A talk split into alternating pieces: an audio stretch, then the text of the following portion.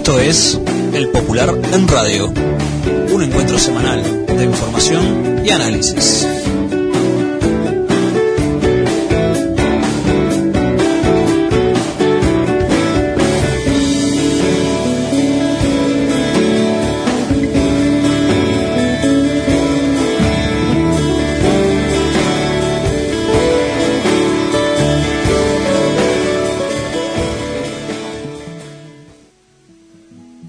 Días a todas y todos. Esta es una nueva edición del Popular en Radio, un espacio de comunicación con los comunistas, los frente amplistas, los militantes sindicales y sociales y con todos los hombres y mujeres interesados en la política y en profundizar el proceso de cambios en nuestro país.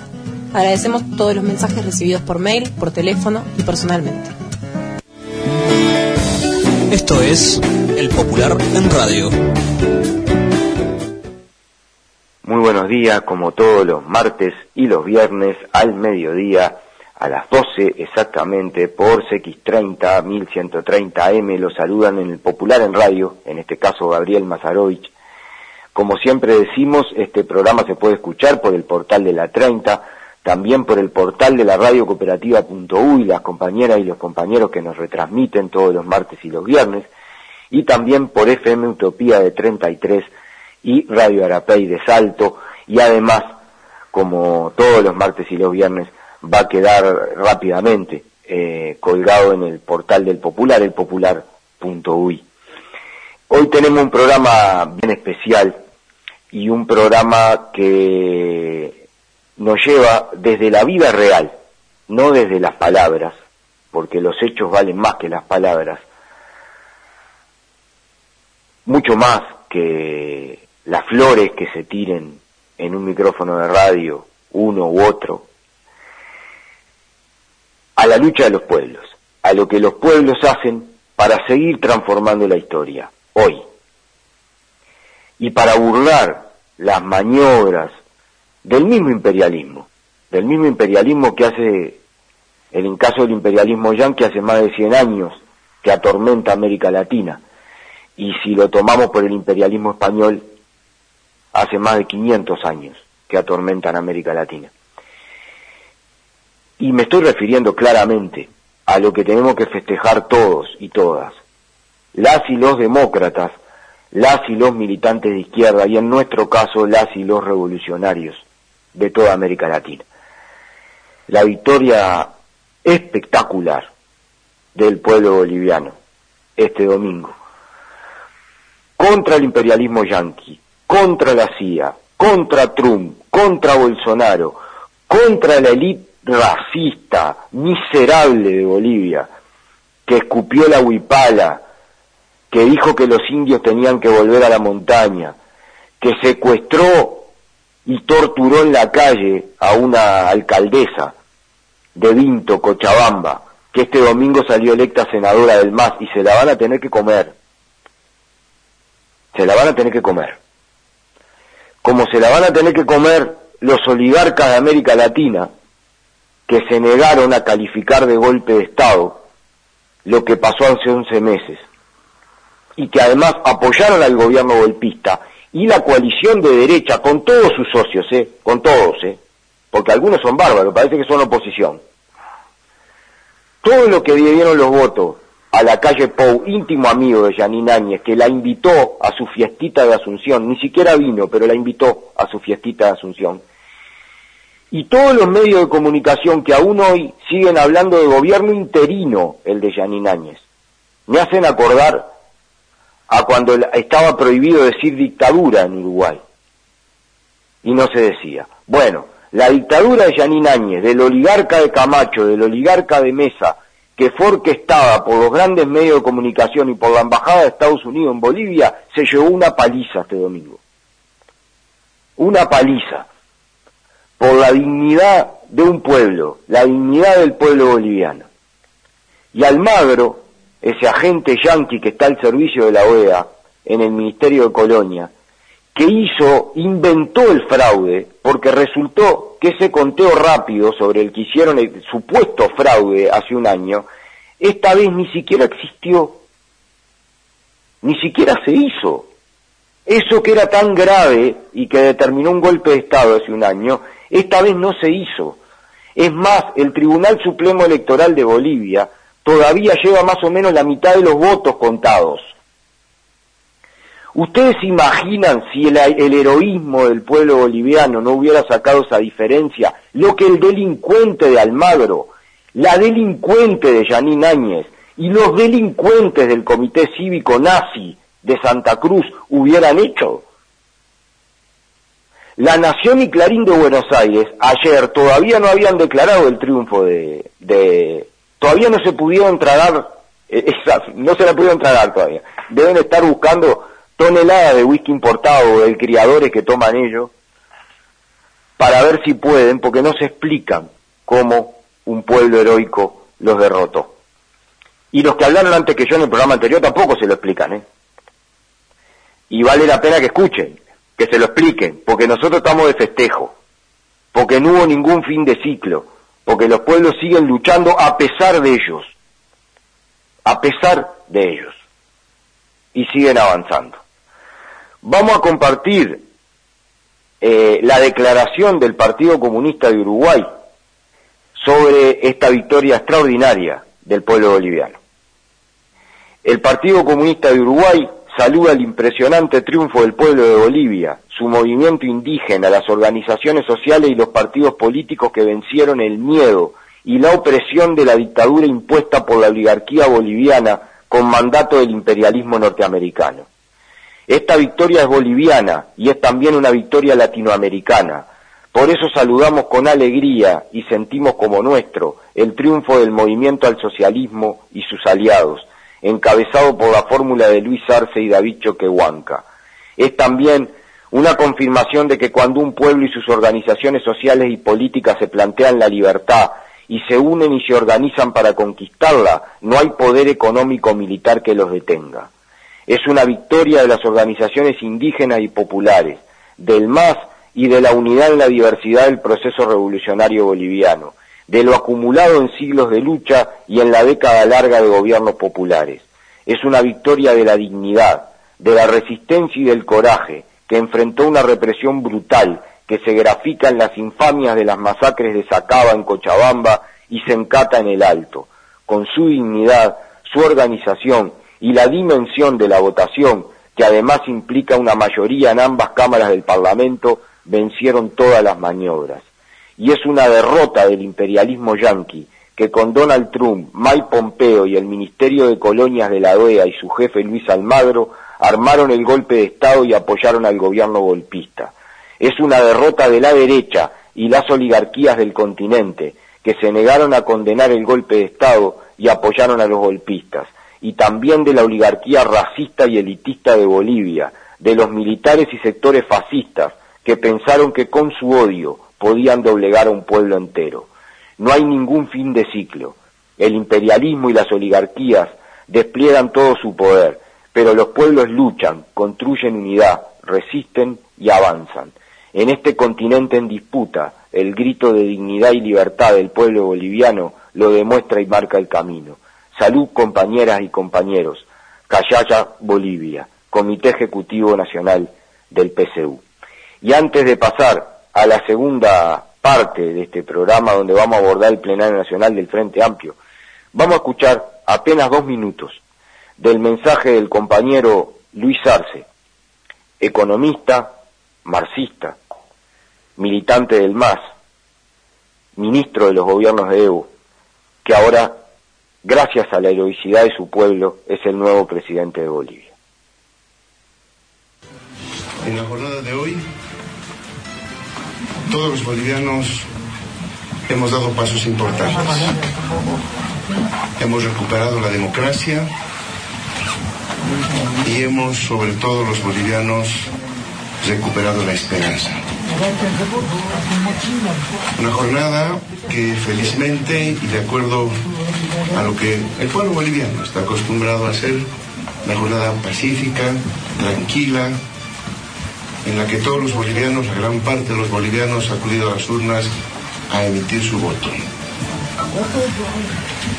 Por nuestra parte, el compromiso de nuestro hermano David, de nuestras organizaciones sociales, a las que respondemos, el compromiso de trabajar, compromiso de llevar adelante nuestro programa. Como lo venimos diciendo, vamos a gobernar para todos los bolivianos. Vamos a construir un gobierno de unidad nacional. Vamos a construir la unidad de nuestro país. También en toda este, esta jornada estamos recuperando la certidumbre muy importante en la población, en el pueblo boliviano, para poder desarrollar todo tipo de actividades económicas que beneficia a la micro, a la pequeña, a la mediana, a la gran empresa, pero también al sector público y a todas las familias bolivianas que han estado durante todos estos 11 meses en una incertidumbre. Vamos uh, a trabajar y vamos a reconducir nuestro proceso de cambio sin odio y aprendiendo y superando nuestros errores. Esto es El Popular en Radio. Era Luis Arce, eh, presidente electo de Bolivia, que compone la fórmula junto con David Choquehuanca. Eh, este viernes ya en el, en el, en el popular, eh, del, en el portal del popular ya hay varias notas de análisis sobre Bolivia, sobre quién es Luis Arce, un análisis de Carlos Flanagan, es embajador de Uruguay en la República Plurinacional de Bolivia. Y este viernes vamos a tener mucho más, inclusive eh, con varios artículos de análisis de compañeras y compañeros bolivianos. Los invitamos a leer y a leer el portal. Ahora nos vamos a otra parte muy importante de lo que pasó este fin de semana, a pesar de que lo tapan, inventan auditoría, tiran bombitas de humo. Es una fábrica de bombas de humo este gobierno, una cosa increíble, ¿no? La tendrían que patentarse, ganarían más plata de la que están ganando ahora, ¿no? Porque mientras rebajan el boleto estudiantil, recortan las prestaciones sociales, recortan el presupuesto de la salud, hablan de auditorías donde no encuentran nada. Pero ya está, matan todo. Nosotros tranquilos, ¿no? Ahora va a venir el referéndum contra la LUC, le vamos a llenar la corte electoral de firma y después le vamos a llenar las urnas de votos. También acá. Y los demás que sigan hablando nomás, si lo único que saben hacer es hablar. Vamos a conversar con Daniel Marsilia, secretario de Unidad Política del Partido Comunista, sobre el importante plenario nacional del Frente Amplio, que resolvió dos cosas muy importantes este fin de semana, las explica Daniel en la entrevista que sigue. Daniel, este fin de semana eh, se realizó en el Platense un el plenario nacional del Frente Amplio que venía, venía siendo muy preparado, muy debatido, tanto en las bases como, como entre los sectores políticos. El plenario emitió dos resoluciones muy importantes que además tuvieron una repercusión pública muy grande. Empecemos por la primera, aunque no se pueden separar, pero empecemos por la primera. Eh, tomaron, el Frente Amplio tomó una resolución de tres puntos sobre el tema del referéndum y la ley de urgente consideración. ¿Cuáles son los principales puntos de esa resolución, Daniel? Sí, eh, eh, lo primero que, nosotros tenemos que, analizar y ver es que evidentemente que la resolución en el punto uno, ¿no? De alguna manera coloca lo que desde el debate cuando se instala en el Parlamento en primer lugar en el Senado, eh, cuando el Poder Ejecutivo manda la luz, por lo tanto ahí arranca la discusión. Nosotros tuvimos una primera, una mesa política muy buena, recuerdo en aquel momento, con los compañeros senadores que estaban en ese momento en la comisión para estudiar el tema, y fuimos generando algunas estrategias, ¿no? Y tú te recordarás que de alguna manera caracterizar lo que era la luz fue una de las cuestiones principales y definitorias que, que, tomó el Frente Amplio, ¿no? Y en aquel momento se, se, le, se le puso de inconstitucional, inoportuna, este, regresiva, represiva, ¿no? impopular. Por aparte se daba eh, la presentación de este proyecto eh, en medio de una situación económica y social bastante complicada en Uruguay, ¿no? Entonces, la derecha aprovecha la coalición multipolar aprovecha y coloca un debate de esta magnitud, porque en definitiva la LUC es corazón del proyecto y del programa conservador del gobierno realista de la calle y sus socios, y, bueno, y lo primero que hace Frente Amplio es caracterizarla, ¿no? Para después ir al estudio de cada los artículos. Entonces, si tú ves, en el primer punto, lo que dice ahí es justamente volver a la caracterización que había hecho Frente Amplio y la bancada de senadores y diputados como elemento central de, colocar el, análisis político de lo que estábamos hablando. El segundo aspecto tiene que ver con justamente un debate que se venía se viene procesando en la sociedad uruguaya, de los sectores sociales, el movimiento sindical, también de la fuerza política, cuál era el mejor camino para tratar de este, enfrentar aquellos artículos eh, más complejos, más impopulares este, que, tiene la luz, porque también nosotros tenemos que saber que en el momento del debate que se da en el Senado, a propuesta de nuestros compañeros senadores del Frente Amplio, se trató de convocar a más de 90 organizaciones sociales de la sociedad civil, de la institucionalidad del Estado, como la Universidad de la República, las cátedras de Derecho Penal, y un conjunto de organizaciones para que dieran su opinión sobre los artículos más complejos que tenían. Y, y parte de ese debate y parte de ese aporte de todas las organizaciones fue que pudimos ir modificando y cambiando algunos artículos en términos de darle una mejora.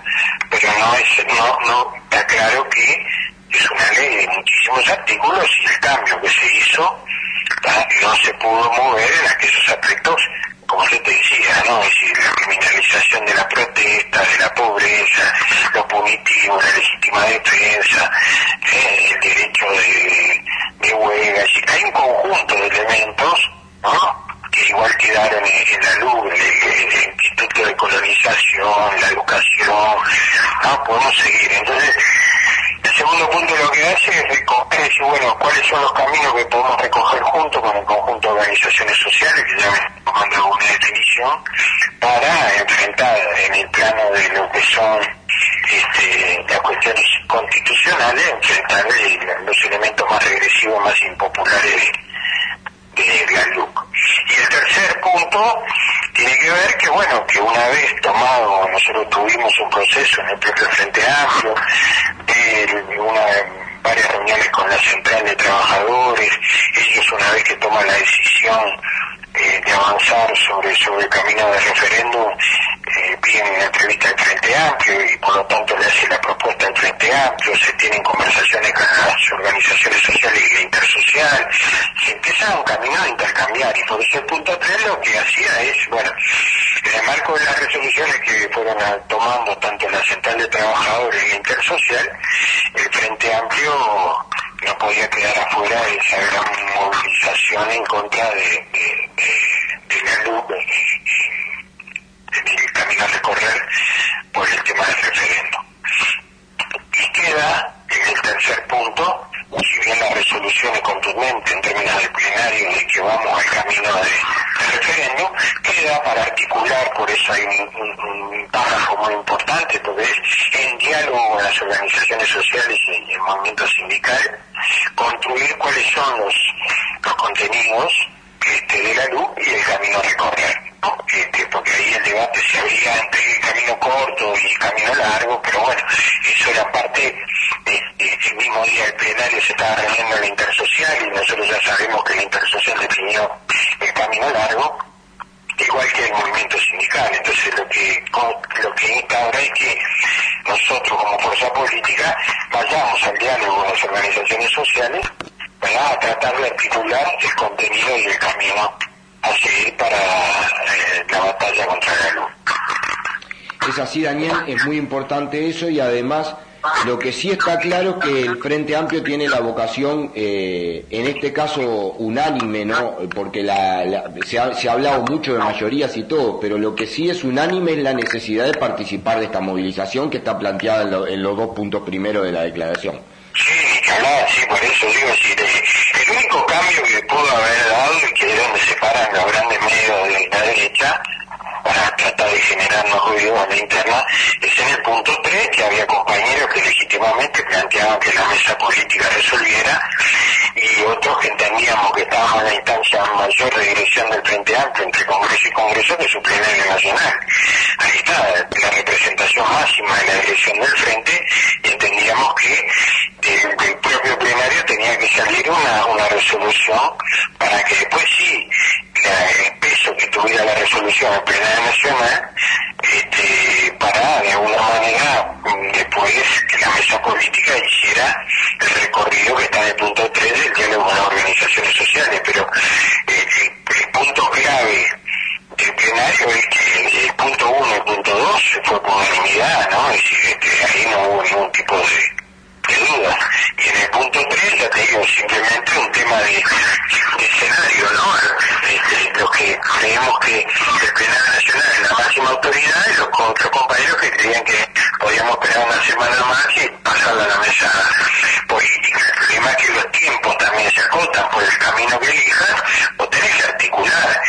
Y, los caminos que tú elegís, pero que muy ahí. ¿no? Que es en, diciembre, entonces tampoco podíamos y teníamos que tener la resolución de, la máxima dirección de Frente Amplio, que es Nacional. Perfecto, y unido, unido con esto, Daniel, porque ya habíamos hecho una entrevista anterior en la que tú decías, y en el popular lo hemos dicho varias veces, que cuando se habla de proceso autocrítico no se trata solo de documento y de discurso, sino de práctica, y esta, esta decisión es una práctica concreta, no, no es separado del otro, pero hay una decisión en torno al, al proceso autocrítica, a la elección de autoridades del frente, que tiene que ver con mantener abierto el aporte de documentos y de ideas y también un calendario que lleva hacia el Congreso y hacia las elecciones internas. ¿Cómo, es esa resolución? Sí, eh, a mí me parece muy importante esto que tú mismo decías, porque capaz que nosotros en la conversación con, los oyentes de la radio eh, invertimos las resoluciones por el carácter, por el carácter de, de, cuestión central que tiene las definiciones de la luz. Pero, eh, ¿por qué digo eh, que invertimos? Porque en el debate en el propio plenario, ¿no?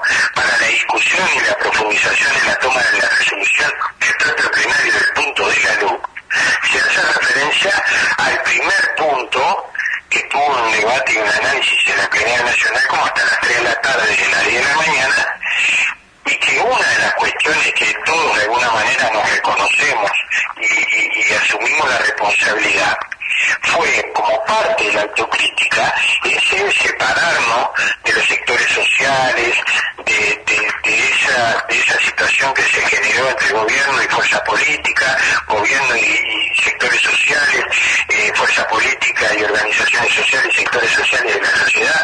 Nosotros ahí ponemos un peso muy grande de cómo nos fuimos separando ¿no? En términos de, la construcción histórica del bloque social y político. Entonces, en el análisis que vos venías haciendo de ese punto de parado en ese solamente punto estoy hablando, ¿no? Hubo mucho más análisis del tema de la autocrítica, ya lo que tú me preguntabas.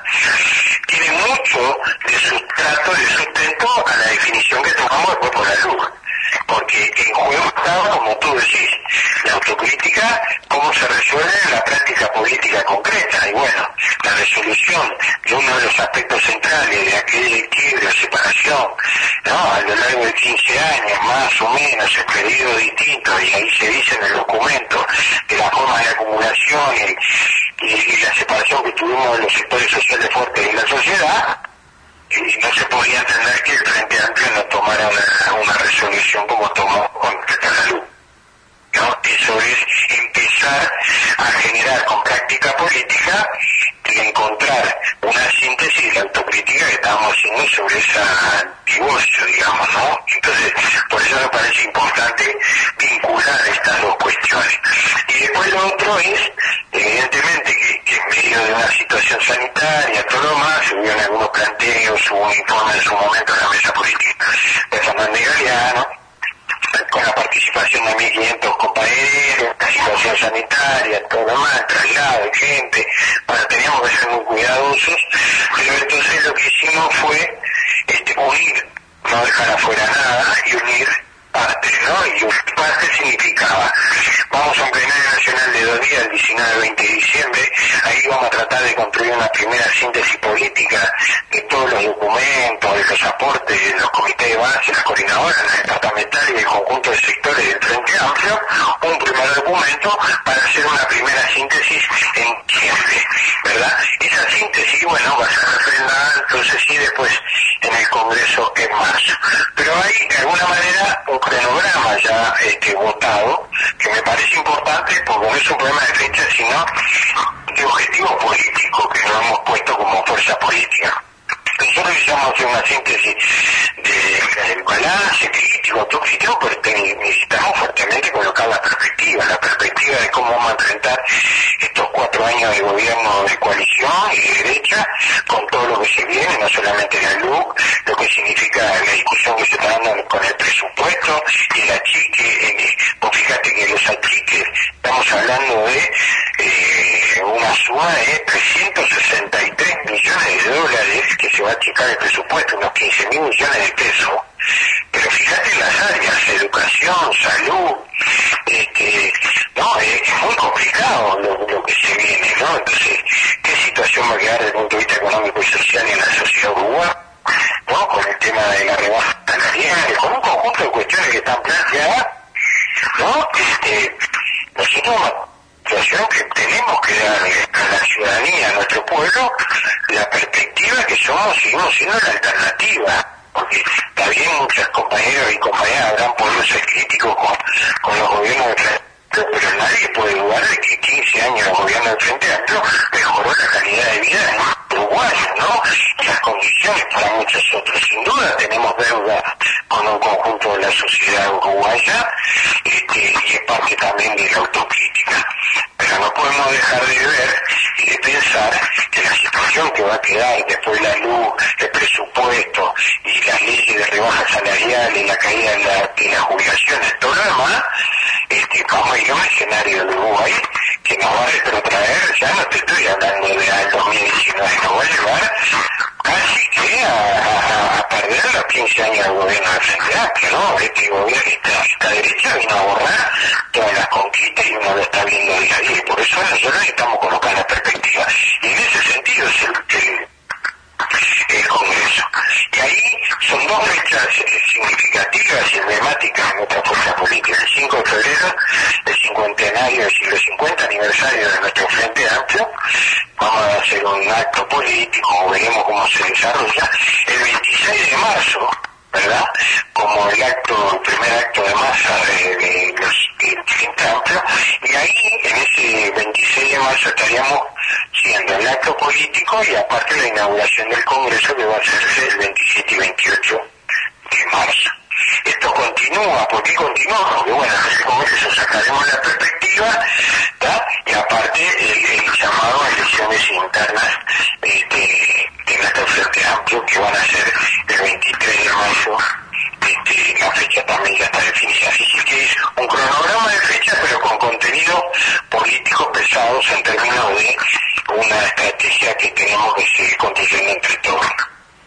Es así, Daniel, es muy importante decirle, recordarle a las y los oyentes que las, las dos resoluciones textuales están en la página web del Frente Amplio y también desde el propio eh, sábado están en el portal del Popular para que se vea completa y la puedan manejar, además de las de estas reflexiones que amplifican mucho y que aclaran mucho porque se ha dicho mucho y muy disparatado, como era de costumbre, como era esperar en, la, en los medios de la derecha. Pero yo siempre miro esto, yo siempre miro esto. Si, si tú ves eh, el desquicio que pone la, el, este, el gobierno cuando el Frente Amplio toma la resolución del camino de en contra de la luz, te das cuenta que vamos por buen camino. Nadie se La reacción indica que es lo que no querían, ¿no? Y ya lo Exactamente, porque vos fíjate que vos partís de la base, ¿no? De que estamos en un proceso, sí, fuimos derrotados política y electoralmente en octubre, en noviembre, porque perdimos mayoría parlamentaria, el gobierno, tres intendencias, ¿verdad? Pero siendo la primera fuerza y lo que le duele a ellos es que el Frente Amplio mantiene 900 un millón de votos de participación, porque no cayó de la elección de octubre ni de noviembre la participación departamental. Es decir, entonces hay una fuerza ahí muy importante del Frente Amplio y eso es lo que ellos les duele. El tema es que nosotros tenemos que darle a toda esa fuerza participación, un lugar de lucha, de organización y de esperanza. La esperanza se construye con, respecto a la voluntad de luchar. Y si uno tiene la voluntad de luchar, ¿entendés? Va a derribar cualquier escollo que quiera colocarnos a la derecha. Y eso es lo que le duele a esta derecha. Así es, sin ningún lugar a dudas. Yo te quería decir, Daniel, vamos a seguir conversando sobre esto, obviamente, pero eh, nos quedan dos minutos. Solo decir que en el plenario también hubo dos hechos, muchos hechos, pero dos cosas bien importantes. Uno es el, mensaje de Tabaré Vázquez, que está en la, página web del Popular para que todos lo puedan ver, y la presencia de eh, Carolina Costa, Andrés Lima y, y, Yamandu Orsi. ¿Cómo valoraste esas dos cosas? No, muy, muy importante, muy bueno. Primero lo de Tabaré, muy bueno, porque aparte es el presidente de honor de la fuerza política, ¿no? Entonces nos dio un mensaje donde de alguna manera eh, ayuda también al análisis y a la mirada, ¿no? Por donde de aporte hacia dónde y cuáles son los ejes que tenemos que tratar de, de hacer síntesis todos en el Frente Amplio, ¿no? Él coloca los términos internacionales, regionales, ¿no? Eh, me parece que hizo, un aporte muy interesante lo de Tabaré, coloca la frase que ya en su momento colocó, la una elección no se gana por el trabajo de un día, ¿no? sino que la elección se gana por lo que hiciste durante los cinco años de gobierno y, crece. Entonces hay, hay una, profundidad también en el mensaje y ni que hablar la presencia de los tres compañeros, este, Carolina, Samandú y, y, Andrés, este, fue muy, muy, muy valorado, ¿no? muy emotivo el tema, ¿no? Este, en el plenario nacional, el recibimiento del plenario, escuchar a los compañeros también, ¿no? La verdad que fue, fue muy lindo y fue como es lo que yo vengo diciendo, construyendo los abrazos necesarios para seguir en la batalla, en la lucha, ¿no? Daniel, te agradecemos muchísimo estos minutos, sabemos que andás a 2000 y que, quedamos e invitamos a todas y todos entonces a visitar el portal donde está la intervención completa de Tabaré para verla, que vale la pena, y además eh, este viernes vamos a tener eh, toda esta información también en la edición del Popular. Muchísimas gracias, Daniel. Bueno, muchísimas gracias a ti, Gabriel, y un abrazo enorme a toda la audiencia del programa. Era Daniel Marsilia analizando el plenario del Frente Amplio de este fin de semana, colocando los ejes donde realmente estuvieron y no donde cuentan que estuvieron. Vamos a seguir con mucha atención estas conversaciones entre el Frente Amplio, la Intersocial, otros sectores sociales y personalidades para ir conformando esta comisión eh, que habilite y que trabaje por llegar al referéndum contra la ley de urgente consideración. Nosotros nos reencontramos el viernes eh, aquí en el Popular en Radio. Les mandamos un abrazo gigante y sigan manteniendo la alegría a pesar de que la quieran tapar, es como intentar tapar el sol con un dedo, de esta victoria heroica del pueblo boliviano que hace que todas y todos los que vivimos en Latinoamérica, después de este domingo, seamos un poquito más libres. Nos reencontramos el viernes. Esto es El Popular en Radio